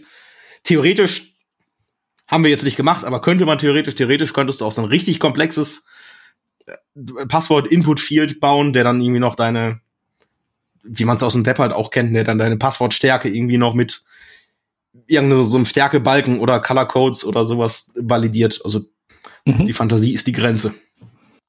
Naja, und das, und halt die Textdarstellung im Terminal, ne? Also es muss halt am Ende immer noch als Text irgendwie darstellbar sein. Ja, also was man so quasi aus den, aus den ASCII-Tabellen so äh, oder wie auch immer kennt an, an Zeichen kann man benutzen, ne? Oder? Ist das so? Genau, wobei, wobei dir ja schon so das komplette, die komplette Welt von Unicode zur Verfügung steht. Ja. Ne? Also, Ja. Genauso Emojis Alleine und so wie Kram viel- kannst du da auch drauf packen. Alleine, alleine wie viel, wie viel Unicode-Zeichen es gibt, um Boxen zu rendern. Ne? Also du, Mhm. runde Ecken, eckige Ecken, mit Schatten, ohne Schatten, einfache Linien, doppelte Linien. Also Ja. man kann so eine einfache Box auf dem Terminal auch schon sehr, sehr kreativ stylen. Also da gibt es doch schon einige Möglichkeiten. Mhm. Wenn man das will. Ne? Also man, man sollte es natürlich auch nicht übertreiben, weil irgendwann wird es dann auch auf dem Terminal dann zur Reizüberflutung. Ja. Genau, und jetzt nur mal so dahergesponnen, also man könnte wahrscheinlich mit Ink, könnte man damit auch so ein, äh, sowas wie, keine Ahnung, Tetris programmieren? Wahrscheinlich schon, oder? Weil das äh, klingt ja noch so auch noch, also wenn man so einen State hat und den dann nur einfach aktualisiert und alles. Ja. Also wahrscheinlich schon. Ja. Ich habe es jetzt noch nie ausprobiert, aber ich, So richtig schön nerdig, total unnütz, ich aber dagegen spreche. Ja. Es gibt auch einen Ink bringt auch so ein paar spezielle, spezielle Hooks mit, die, die jetzt im Web vielleicht nicht so viel Sinn machen, aber wo du halt zum Beispiel auf einen, einen speziellen Keypress oder sowas reagieren kannst. Sehr geil. Ja, cool. Ähm, also das ist dann sozusagen die, äh, die Spitze der Evolution, wenn man wirklich äh, komplett steil gehen will und äh, einem das äh, Standard Oak-Cliff und die Plugins, die es dafür gibt, wenn die dann nicht ausreichen. Genau, aber es macht natürlich am meisten Sinn äh, bei irgendwie Dingen, wo States sich aktualisieren. Ne? Also so bei Sachen, die einmal irgendwie gerendert werden, da braucht man ja sowas wie Ink wahrscheinlich eher nicht. Mm, Ich finde es auch da sinnvoll, wo du ja einfach, wo du, wo du Präsentationskomponenten hast, die du häufig wiederverwenden willst. Also wir haben das, Okay. wir haben das bei Mhm. uns, bei uns in der CLI zum Beispiel, keine Ahnung, du hast, du hast so ein paar Dutzend Commands, die einfach nur get irgendwas machen und dann, dann lädst du irgendeinen, dann lädt das irgendeine Ressource von der API runter, sollst einfach nur ausgeben. Und da bietet dir so eine, wenn du da so eine kleine Bibliothek an fertigen React-Komponenten hast, auch da wieder genau wie im Web, dann da, da bietest du deinen deinen Entwicklern dann so einen Baukasten an fertigen Komponenten, an die sich bedienen, an die sie sich, an denen sie sich bedienen können, um da auch so ein bisschen Konsistenz ins, ins Look and Feel reinzukriegen, damit jetzt nicht jeder seine Detailansicht oder seine seine Tabellenansicht oder sein sind sie wirklich sicher, dass sie diese Ressource löschen wollen, Confirmation Dialog äh, äh, immer wieder from scratch neu programmieren müssen. Ja, macht total Sinn. Ja, äh, hast recht.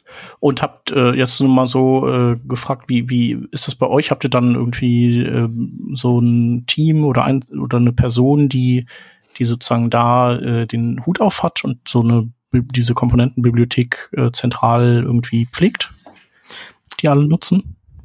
So zentralisiert haben wir es bisher nicht. Mhm. Wir sind aber auch noch so ein bisschen dabei, unseren Prozess darum, Ja. darum zu finden.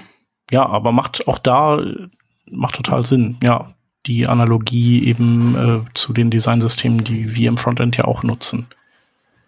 Ja, sehr, sehr cool. Wer testet das dann so? So von der UX her? Gibt's da, weil ich frage gerade, normalerweise ist ja das Übliche, man zeigt Kollegen, Kolleginnen und sagt, mach mal. Mhm. Kann man, Ähm, kann man da genauso machen.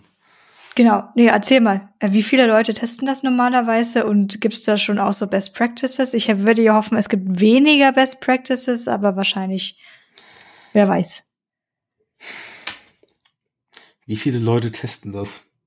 Das also es geht jetzt gar nicht so drum, wie viele Leute testen das, aber was passiert denn normalerweise, wenn du jetzt zum Beispiel sagst, du hast hier das neueste Feature dran gebaut? Was passiert danach oder davor? Im, Im Idealfall kann man es dann genauso machen, wie man es mit einem ganz klassischen User-Test auch machen würde. Ne? Das heißt, dann sucht sich irgendein mehr oder weniger Freiwilligen dafür raus und im einfachsten Fall gibst du ihm, gibst du ihm eine Aufgabe, versuch mal über diese CLI ein WordPress zu installieren. Denk bitte laut dabei und dann setzt du dich daneben und beobachtest und merkst, was man alles besser machen kann. Der neueste Trend ist übrigens nicht mehr laut denken zu lassen, weil Leute sich anders verhalten, wenn sie laut denken müssen, weil sie dann bewusst über die Sachen nachdenken, ah, die sie okay. tun. Ich, ich muss mich jetzt, also ich, ich, ich, bin da, ich bin da definitiv nicht auf dem neuesten Stand. wollte es auch nur am Rande erwähnen. Aber was ich jetzt halt schon drüber nachdenke, hat man da vorher so ein Design oder passiert das Design halt eher, eher währenddessen?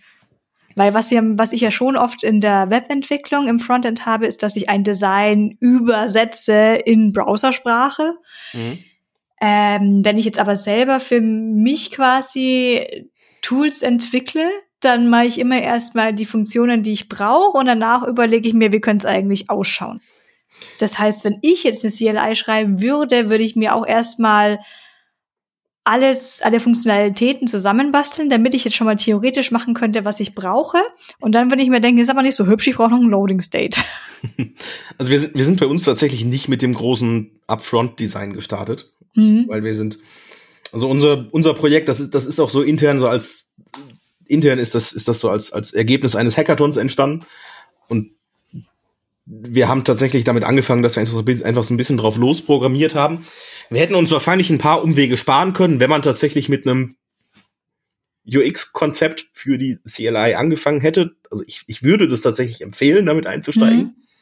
ähm, weil ich vielleicht auch durch Schmerz gelernt habe, was passiert, wenn man das nicht tut. Mhm. Weil wenn, wenn du einfach drauf loscodest und dann kommen so auf durch natürliches Wachstum immer mehr und mehr Subcommands zu deiner, deiner CLI mhm. dazu. Du merkst dann irgendwann, dass sich so ein paar, dass sich Inkonsistenzen einschleichen, ne? dass dann vielleicht ja. mal ein, ein Flag beim einen Subcommand anders benannt ist als bei dem ja. anderen oder Stimmt. sich vom Wording her Inkonsistenzen einschleichen. So, dann ja. heißt es, keine Ahnung, dann heißt es Project Delete und Domain Remove oder sowas.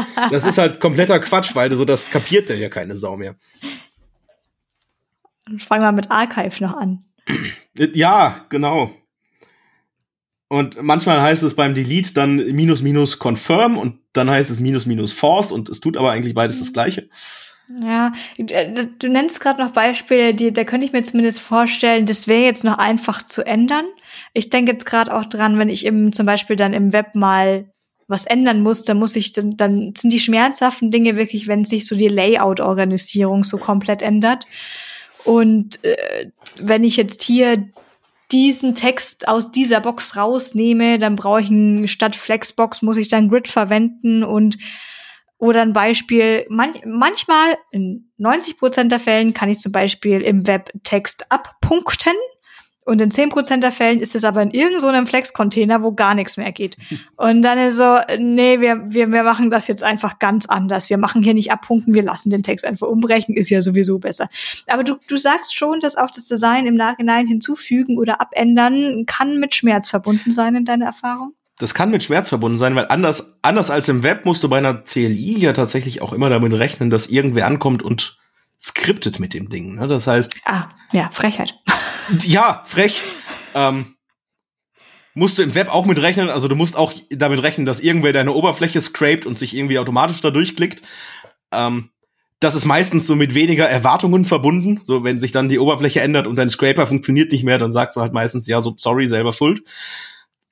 Das mhm. ist bei Kommandozeilen halt nicht so, weil da ist häufig so eine gewisse Erwartung der Stabilität mit verbunden. Also, wenn du jetzt irgendwie auf einmal einen Parameter umbenennst oder einen Command umbenennst, so herzlichen Glückwunsch, du hast gerade bei 200 Leuten irgendwie die Skripte kaputt gemacht. Uiuiui. Ähm, kommt drauf an. Also Abwärtskompatibilität ist da, glaube ich, eine relativ, eine relativ große Anforderung. Zumindest mhm. wenn Nutzung in Skripten tatsächlich eins deiner, deiner erklärten, einer deiner erklärten Anwendungsfälle ist. Mhm. Gibt es auch. Mittel und Wege drumherum. Ne? Ich habe noch eine merkwürdige Frage. Da gibt's ja vermutlich jetzt aber nicht sowas wie ein Tracking. Also ihr könnt jetzt vermutlich nicht von euren Usern wissen, welche Befehle haben sie in welcher Reihenfolge eingegeben. Oder haben die Enter gedrückt oder Leertaste. Da ist jetzt nicht so ein Google Analytics drauf. Oder doch? Nee. Okay. Ähm, Sonst hätte ich Ich jetzt Angst vor meinem Terminal. ich habe also ich habe ich würde ich würde lügen, wenn ich behaupten würde, dass ich nicht schon mal versucht hätte, mich da schlau zu machen. mhm. Ja klar. Tatsächlich gibt's da nichts. Es gibt also es gibt aber auch niemanden, der irgendwie drüber schreibt. Also auch keine AB-Tests dann. Genau. Was man, was man natürlich machen kann, ist äh, zum Beispiel irgendwie über, über Access-Log-Analyse seitens der API dann zu gucken, was ist so, Ja. Welche, welche API-Requests kommen jetzt zum Beispiel über, über die CLI rein, kann dann versuchen, irgendwie Schlussfolgerungen zu ziehen, was passiert da jetzt wie, wo, wann, in welcher Reihenfolge, aber du kannst jetzt nicht Ja gut, da sehen. muss man jetzt zumindest mal Enter drücken oder sowas und dann sieht man Ja. jetzt nicht, was genau die Person da jetzt tippt oder wieder weggetippt hat. Ja, genau. Also du kann jetzt nicht irgendwie einzelne Keystrokes oder sowas analysieren. So dass Ihr müsst einfach äh, euer Programm zusammen mit einer richtig coolen Tastatur äh, liefern. Und die telefoniert nach Hause. ja, genau. Kreditkarten werden auch noch mitgeschickt.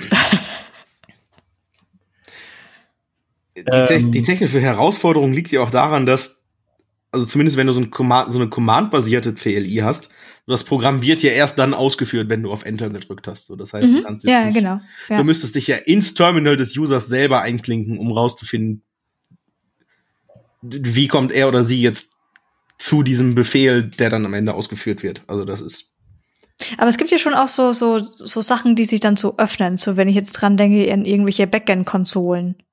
Ich kann ja zum Beispiel eine Rails-Konsole aufrufen und dann bin ich ja irgendwie in so einer Rails-Konsole drin. Stimmt. Dann bist du, dann bist du in der Software und dann kannst du theoretisch jeden Keystroke und Ja, theoretisch. die Timings dazwischen tracken, wenn du so eine interaktive, selber so eine interaktive Konsole hast. Ja.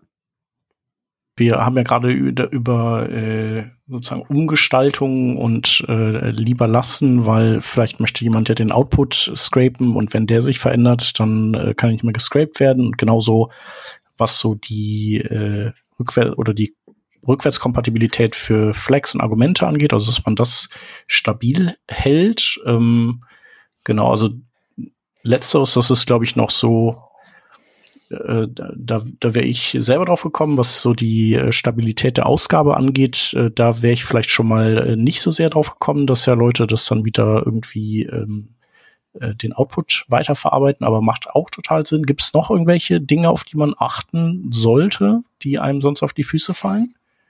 Also was können User machen, mit dem man nicht rechnet?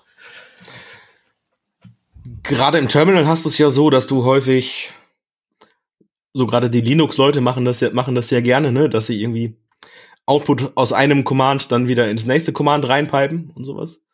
Ähm, Ja, das finde ich auch einen relativen Standardfall. Irgendwie mal Ja, von genau. einem Also da sollte man- Webbrowser oder einfach von der Webseite irgendwas runterzuladen und danach den Text weiter zu verarbeiten, zu durchsuchen, zu filtern. Ja, um genau. Also da sollte man halt auf jeden Fall mit rechnen. Was muss man dafür tun, dass das, äh, dass man dem nicht im Weg steht? Mhm. Ich denke mir jetzt mal gerade so einen ganz einfachen Anwendungsfall aus. So, du hast vielleicht irgendeinen List-Command, das gibt dir eine Tabelle aus. Und jemand pipet diesen Tabellen aus, diese Tabellenausgabe dann durch grep oder sowas. Einfach weil du irgendwie suchen, filtern willst oder sowas. Ich würde dann in dem Fall darauf achten, darauf achten, dass du, also was dem zum Beispiel im Wege stehen, stehen würde, wäre, wenn dann alle möglichen Kontrollsequenzen für Farboutput, also für Color Output mit da drin stehen. Weil das, das bringt so deinen, deinen regulären Ausdruck im grep dann vielleicht auseinander, äh, Aber durcheinander. wie kann ich das denn, äh, wie kann ich denn erkennen, dass äh, so ein Grab da hinten dran hängt und äh, dann gebe ich äh, keine Farb, Farbcodes aus? Kann ich das sehen? Ja, du kannst,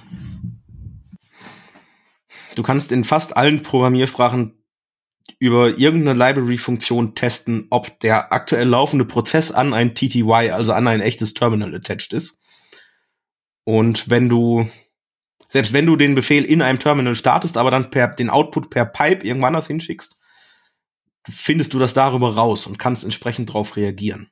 Okay. Und die meisten Frameworks machen das auch schon automatisch. Also die meisten Frameworks, die jetzt zum Beispiel sagen, ich unterstütze Color Codes, farbige Ausgabe oder sowas, die reagieren automatisch darauf und stellen diesen Color Output dann aus, wenn sie merken, hey, ich laufe jetzt in einem Script oder mein Output wird irgendwohin weitergepiped und ich laufe nicht in einem echten Terminal. So dann mhm. spart man sich diesen Farb, diese, diese, diese farbige Ausgabe. Ja, super.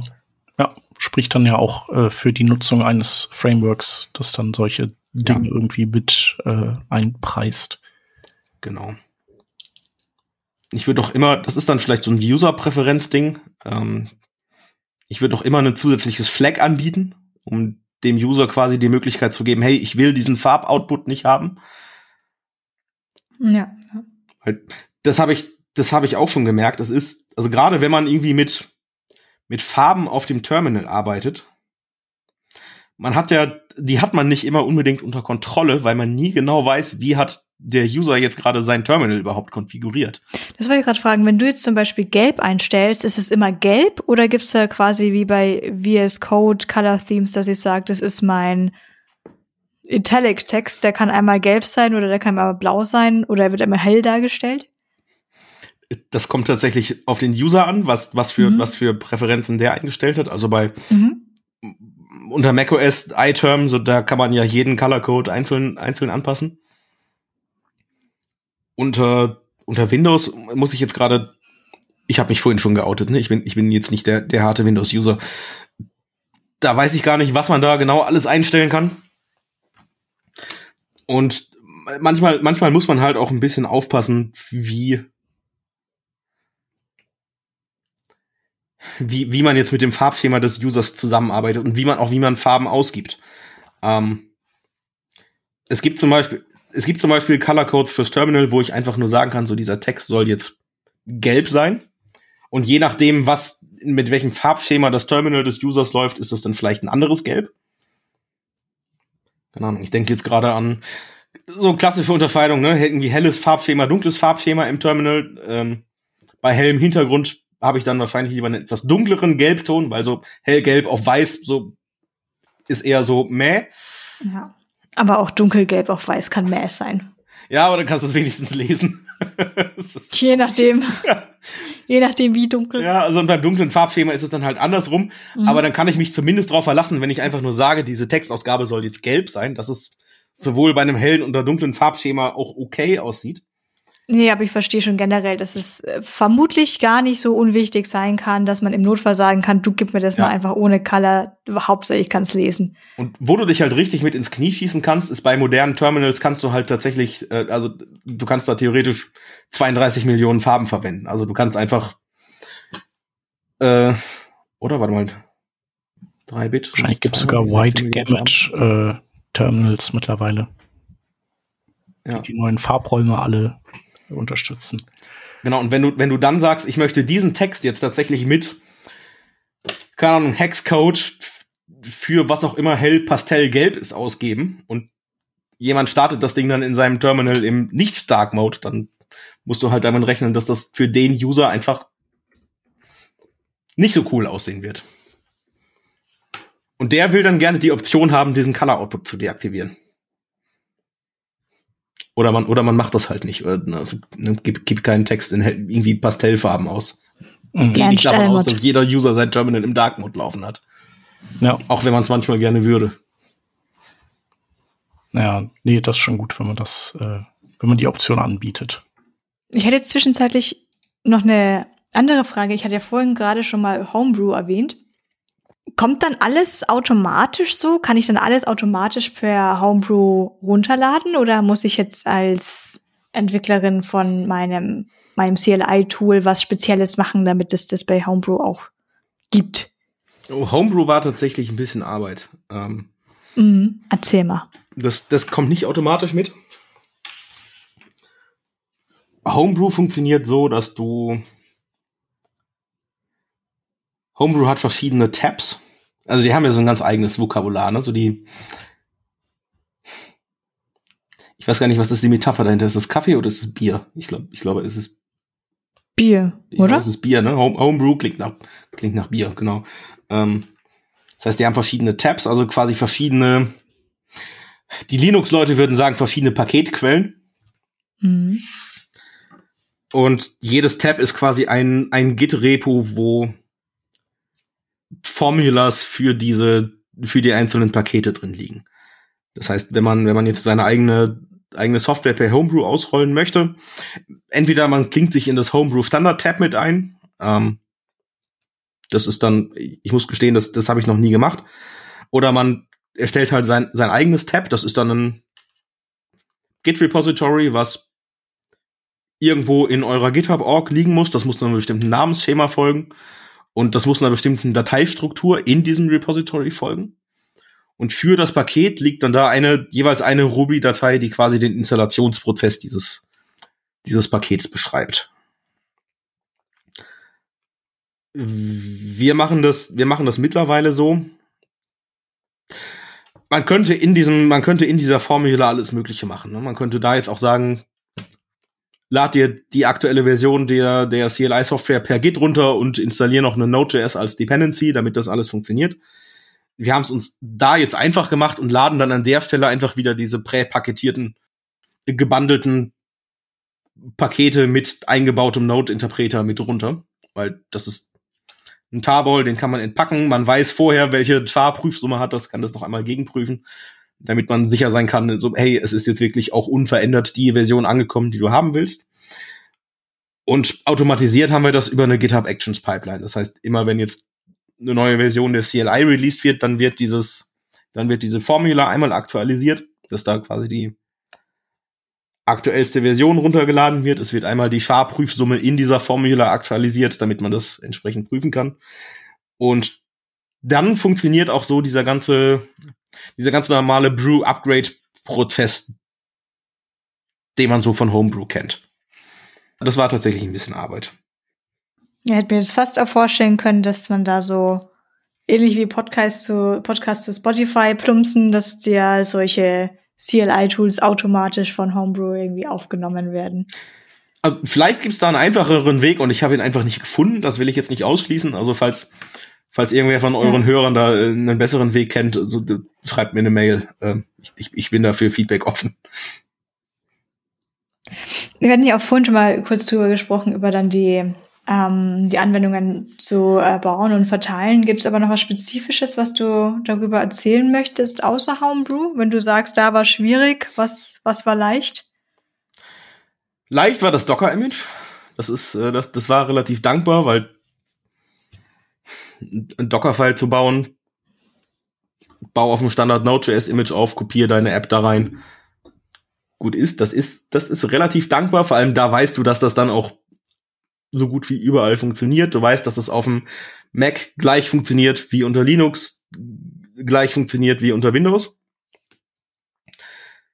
Zieht natürlich wieder den Haken nach sich, ne? Nicht, nicht jeder ist jetzt vielleicht Docker-User, gerade wenn du in deiner, in deiner CLI viel mit lokalen Dateien interagieren möchtest, also kommt halt immer so ein bisschen drauf an, was dein Programm dann tut, ist das immer so ein bisschen, so ein bisschen schwierig, weil dann musst du wieder mit den Volumes aufpassen.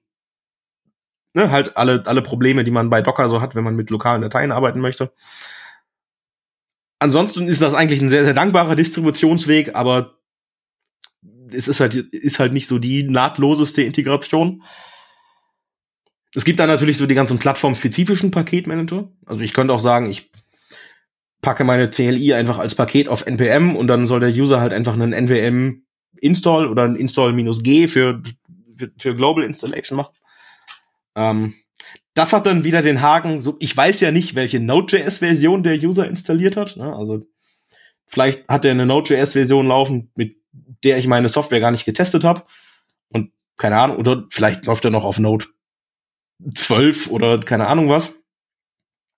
Das heißt, das macht es dann schwierig, Garantien abzugeben, dass das Ganze wirklich so funktioniert. Das kommt auch so ein bisschen darauf an, mit welcher Programmiersprache man halt arbeitet. Ne? Also Go-Modules ist da, ist da relativ, relativ dankbar. Ne? Also da, gibt, da hat man dann irgendwie so ein Go-Install-Einzeiler, bei dem man sich dann häufig auch darauf verlassen kann, dass das irgendwie funktioniert. PHP hat Composer, das ist meistens auch ein akzeptables Distributionsmedium. Ähm, wobei da auch natürlich, da kann es wieder Cross-Dependencies oder Konflikte geben. Also wenn man, wenn man irgendeine Möglichkeit hat, so ein isoliertes Installationspaket zu verteilen, ist das eigentlich immer am besten. Oder zumindest am bietet am wenigsten Fehlerpotenzial beim, beim Endanwender, äh, beim Endanwender. Mhm. Ich mache eine nahtlose Überleitung zu einer wiederum ganz anderen Frage. Wir haben vorher darüber gesprochen, wir haben Beispiel, ähm, wir haben Flags am Anfang wie Help oder List, um erstmal zu schauen, was wir machen können. So ein paar Sachen, die ich in der Vergangenheit benutzt habe, was jetzt, je länger wir darüber reden, fallen mir viel mehr Beispiele ein, äh, waren auch Tools, bei denen ich mich dann einloggen musste. Mhm. Wir haben nicht drüber nachgedacht, hat einfach funktioniert. Aber anscheinend kann ich mich ja auch authentifizieren. Oft so auch bei Git-Tools. Wie kompliziert ist es denn, so einen Login zu machen? Ist das äh, Business as usual und macht man ständig oder ist das furchtbar kompliziert? Es kommt so ein bisschen drauf an, wie dein, wie der, wie der Authentifizierungsflow genau aussieht. Und es kommt auch so ein bisschen drauf an, was für, was für Möglichkeiten man auf dem, auf dem Endgerät des Users hat. GitHub macht das zum Beispiel ganz, ganz schön. So, da hast du einfach deinen, deinen Standard OAuth Login Flow. Das heißt, du machst da deinen, startest deinen Login-Prozess über die Kommandozeile. Und die, die CLI tritt dann quasi als OAuth oder OpenID Connect Consumer auf und dann geht einmal ein Browserfenster auf. Du darfst dich dann beim Provider irgendwie einmal einloggen, musst dem, dem Client dann Zugriff erteilen auf die, auf die Ressourcen, auf die er angefordert, die er angefordert hat. Und dann kriegst du quasi den API-Token, das geht zurück an die CLI, der kann sich das irgendwo in seinem Konfigurationsverzeichnis wegspeichern und dann, und dann bist du authentifiziert. Das setzt natürlich mhm. erstmal voraus, dass du einen OAuth-Provider hast, gegen den sich deine, mhm. deine Anwendung authentifizieren kann. Also der muss halt, der muss halt da sein. Und du musst einen Browser haben, den du öffnen kannst. Wenn du jetzt auf dem Server unterwegs bist, mhm. funktioniert das irgendwie auch nicht ja. so gut. Ansonsten, so dass das, das Minimum, was man meistens machen kann, ist, hey, du brauchst einen API-Token, um auf diese API zuzugreifen. Bitte copy-paste den hier jetzt irgendwo rein. Das ist jetzt nicht so der ideale Nutzerfluss, weil du zwingst den Nutzer dann dazu, sich wieder in irgendein anderes, irgendwie dann doch wieder per Web irgendwo anders einzuloggen und sich dann von Hand einen API-Token zu erstellen, den irgendwo rein zu kopieren. So, das ist nicht so ideal, aber das funktioniert halt meist, meistens. Manche Tools machen auch so, machen es ja auch so, dass man direkt im, in der CLI seine, seine Zugangsdaten eingeben kann. Also, dass ja. du, dass du in der CLI direkt nach Username, Passwort gefragt wirst. Ja, ich glaube, du hast die größte Stolperstelle, dass wenn man ein Passwort tippt, ähm, gar nichts erscheint, auch keine Sternchen. Ja. Und dann, und dann ist es so, äh, wo bin ich? Was mache ich hier? Ja, ich genau. Enter und guck, was passiert. Und was machst du mit sowas wie Zwei-Faktor-Out oder sowas? Weil das müsstest du dann ja theoretisch auch alles supporten. Und Passcodes. Oh, ja. das, das, das wäre ideal, das stimmt. Ja. Habe ich noch nie gearbeitet mit. Auf der, auf der CLI auch, erst, äh, erst recht noch nicht. Ich auch noch nicht. Aber es, man sollte es sich angucken. Ich. ich dachte, Chef sage es, man muss ja nicht jeden Trend mitmachen. ja, genau. Ach, das ist ja bald wieder vorbei. Ne? Das Post-it am Bildschirm funktioniert schon immer. 1, 2, 3, 4, 5, 6, 7, 8, 9 Ausrufezeichen. Äh. genau, und Zwei-Faktor und One-Time-Code und so. Pff, wer braucht sowas? Ja, wird auch überbewertet. Okay, ich würde jetzt noch mal ein bisschen noch mal zu, zu You X auch zurückkommen oder dann auch zu UI. Etwas, womit ich ähm, in den letzten Jahren immer wieder mehr konfrontiert wurde mit User-Inputs, waren Emojis. Und ich weiß, an sich ist es UTF-8, aber manchmal bin ich doch einfach mhm. ganz happy, dass es doch irgendwie einfach funktioniert. Spannend wird es zum Beispiel auch sehr, wenn äh, User anfangen, Titel von Dingen mit einem Emoji zu prefixen und du versuchst das dann zu sortieren und fragst dich dann, ist, ist Emoji eigentlich vor A oder hinter Z? Oder es gibt dann auch Browser, die können das dann, oder ich weiß gar nicht, ob es Browser sind oder, oder Sprachen, ähm, die können mit Emoji sortieren oder die jumpen mal übers Emoji drüber und sortieren dann erst alphabetisch. Aber Frage der Fragen, ich kann jetzt ernsthaft nicht sagen, ob ich schon gesehen habe oder nicht, können wir Emojis verwenden? Können wir. Also die, da ist ein Sternchen Text mit dran. Ähm, Physikalisch gesehen können wir, wir die wollen meisten, aber nicht. Die meisten modernen Terminals unterstützen das. Mhm. Ich muss jetzt da wieder den Disclaimer nennen. Ich weiß nicht, wie sich so eine Windows CMD Prompt verhält. Also es gibt eh nur die Android-Emojis, die. vielleicht die funktioniert das, vielleicht nicht. Das kann, kann ich jetzt ganz ehrlich nicht sagen. Ähm, also wir können das. Und ich, ich finde auch, das, das bringt durchaus seinen Mehrwert, wenn man es irgendwie in, in Maßen einsetzt. Also Mhm. ja, ich finde, ich, finde, ich finde zum Beispiel Jan macht das, macht das sehr, sehr hübsch. Ähm, weil man, weil Jan es schafft, irgendwie über so geschickt gewählte Emojis relativ gut erkennbare Statusinformationen rüberzubringen. Ne, Das heißt, man muss jetzt nicht, Oh, so, man muss jetzt nicht groß den Text mein, lesen. Wow, Entschuldigung, ich habe mein Terminal aufgemacht. Natürlich sind da Emojis. Da steht ja hier äh, Sparkle done in 70 seconds. habe ich, noch- hab ich noch nie gesehen. Ja, also ich, ich finde, das bietet halt schon das Potenzial, dass man, dass man so auf, auf einen Blick, ohne jetzt wirklich die Textausgabe lesen zu müssen, sehr, sehr schnell erfassen kann, was da gerade passiert. Ja klar, dafür Das- sind ja das- das quasi da so ein bisschen Highlighter. Bringt schon seinen Wert. Ne? So, weil so, du, du musst jetzt, du musst jetzt visuell einfach nur noch auf das Sparkle-Emoji achten und du weißt so, okay, Jan, Inst Jan Install hat geklappt. So, herzlichen Glückwunsch. Ja. ähm, was man nicht machen sollte, ist sich nur darauf zu verlassen. Also ich würde jetzt davon abraten, eine CLI so zu bauen, dass jetzt wichtige, irgendwie wichtige Statusinformationen nur über irgendwelche Emojis kommen. Weil so dann sind wir wieder beim, so dann sind wir wieder beim Thema, was ist auf dem Terminal, wo statt einem Emoji einfach nur ein Viereck mit einem Fragezeichen drin dargestellt wird. Klar. Das Ähm, haben wir ja auch alles bei der Frontend-Web-Entwicklung. Das ist genauso Genau. mit Menüs, die nur aus Icons bestehen. Disclaimer, Icons sind bis heute auch immer noch nicht selbsterklärend. Man lernt, was irgendwann der Explorer ist, so eine File-Icon, aber der, der Rest ist rausfinden. Ja. Genau.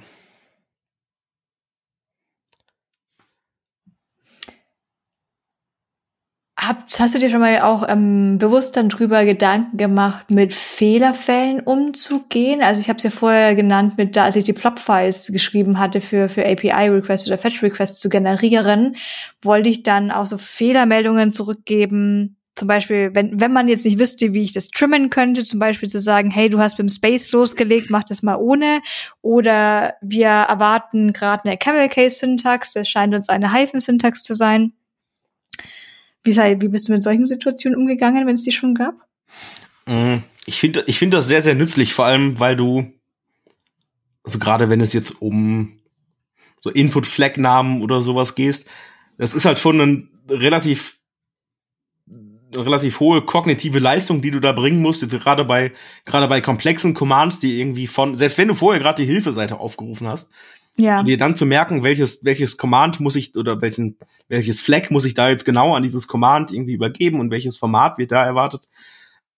Da finde ich schon, da könnte ich mir zum Beispiel vorstellen, dass man versucht irgendwie so eine Art so eine Art Fuzzy Matching zu bauen zwischen hey welche Commands sorry, welche Flags sind denn überhaupt für dieses Command zum Beispiel definiert, welche habe ich bekommen und welche, die ich nicht kenne, sehen aber vielleicht Flags ähnlich, die definiert sind und dann könnte ich dem User vorschlagen, hey, dieses Flag, was du hier angegeben hast, das gibt es nicht, aber es gibt folgende zwei Flags, die irgendwie so ähnlich aussehen, meintest du eins von denen?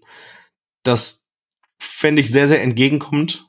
Ähm, ansonsten gelten auf der Kommandozeile, glaube ich, so dieselben dieselben Prinzipien, die im Web halt auch gelten. Also so, ich glaube, long, long story short geht es ja eigentlich immer darum, dem User, dass ich als User nachvollziehen kann, warum irgendeine Art von Eingabe, die ich gerade gemacht habe, nicht gültig ist und was ich tun muss, um das irgendwie zu korrigieren. Und im Idealfall, wenn ich, das ist, das ist vielleicht auch noch so ein Punkt, wenn ich, wenn ich irgendwie fünf falsche Eingaben gleichzeitig gemacht habe, dann sollte ich, dann sollte ich dem User auch alle fünf Fehler gleichzeitig anzeigen und nicht einen nach dem anderen, wenn er jeweils den nächsten korrigiert hat.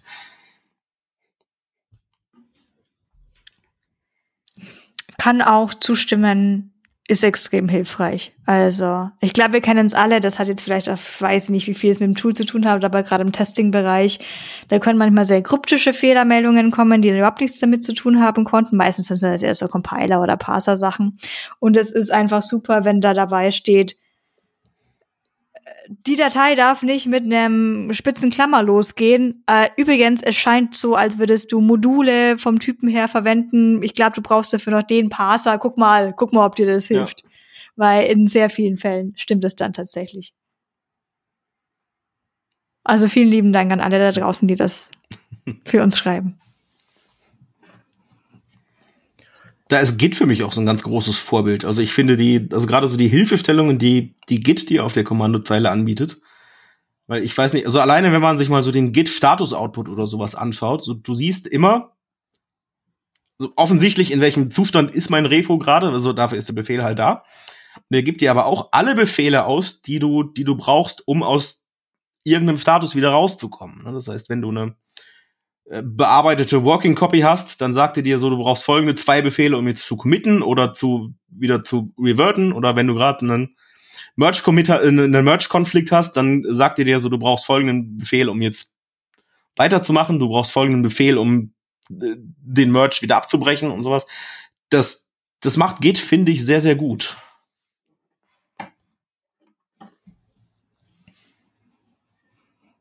Ich denke ja. auch, wenn ich einfach den, sorry, ähm, ähm, ich habe gerade die Mute-Taste auch nicht gefunden.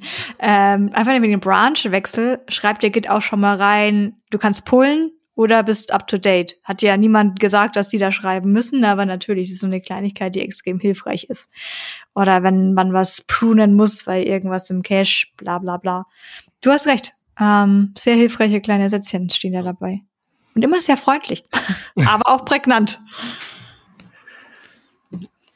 Also ich finde jetzt auf jeden Fall äh, hält man die Augen ein bisschen, bisschen mehr auf und also ich glaube, ich werde auf jeden Fall mehr auf die, auf die, äh, den Output, aber auch so die, das Interface von Kommandozeilen, äh, Tools äh, schauen jetzt in, in nächster Zeit, nachdem wir jetzt hier heute Abend gesprochen haben. Also echt sehr spannend ich kann mir vorstellen, dass auch äh, ein paar von unseren Hörerinnen äh, solche Tools schon bauen. Ähm, und äh, genau, da würde mich äh, auf jeden Fall auch interessieren, äh, was, was ihr da gebaut habt und was ihr vielleicht für Erfahrungen habt. Vielleicht gibt es ja noch irgendwelche Frameworks oder Kniffe, die, äh, die, äh, die wir heute nicht besprochen haben. Ähm, wenn ihr Fragen habt zu dem Thema, äh, kann man kann man dich da äh, anpingen, Martin? Auf jeden Fall, natürlich. Äh, auf welchen Kanälen bist du? Ich bin, ich bin auch gern, also ich bin auch gern für jederlei Feedback dankbar. Ne? Also Und wenn jetzt jemand sagt, ja. hey, du hast da irgendwie gerade totalen Quatsch erzählt, weil das muss man total anders machen. Ich kann hier jetzt nicht behaupten, die die ultimative Autorität in dem Thema zu sein. Aber das sind wir ja alle nicht. Genau. Ja, genau aber es ist auf jeden Fall äh, ein super Thema, das du mitgebracht hast, auch weil das so fernab von, von dem ist, was so, womit wir sonst eigentlich, also wir haben schon damit zu tun, aber so äh, eigentlich kreisen unsere Gedanken ja selten um diese Dinge. Zumindest jetzt, also die von uns Hosts und möglicherweise auch die von den meisten Hörerinnen nicht. Ähm, aber das äh, sollten sie vielleicht. Genau, und das werden sie äh, ab jetzt auch vielleicht eher mal. Genau. Ja, cool. Genau, weil du gerade nach Kanälen gefragt hast. Ich glaube, ich glaube, LinkedIn und Co. sind wahrscheinlich am einfachsten. Mhm. Bist du auch auf äh, Mastodon oder so? Da bin ich nicht. Nee. Da bist du nicht. Okay. Genau, dann äh, wir werden äh, deinen LinkedIn-Account auf jeden Fall äh, in den Shownotes auch äh, verlinken. Genau. Äh, vielen, vielen Dank, dass du da warst. Ja, sehr gerne. Ich danke auch.